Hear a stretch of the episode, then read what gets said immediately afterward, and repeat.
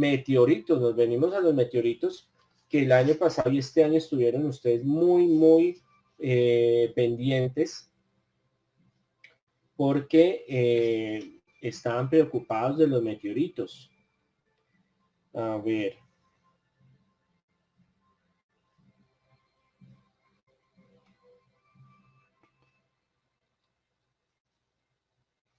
Ah, bueno, también les había dicho los falsos positivos y que gente poderosa, eh, atentados con gente eh, poderosa, sucedió también.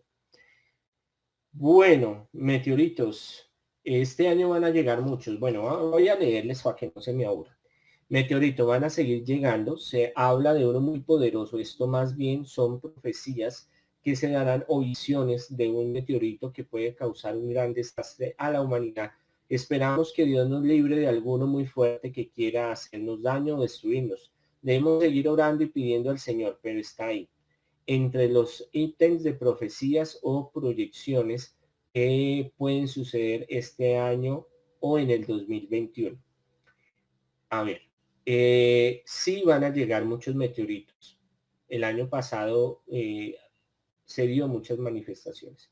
Y este año van a haber manifestaciones, pero que eso vaya a destruir a la tierra, que eso vaya a generar eh, una gran matazón. Mire, muchas gracias Ángela Díaz eh, por las uvas, la piña, las, eh, las cerezas y el taco. Muy light.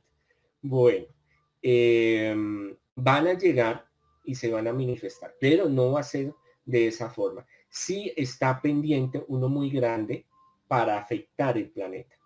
Es muchos profetas videntes y yo he visto varias veces eh, que hay un gran impacto de un meteorito en la Tierra, pero eso puede tardar.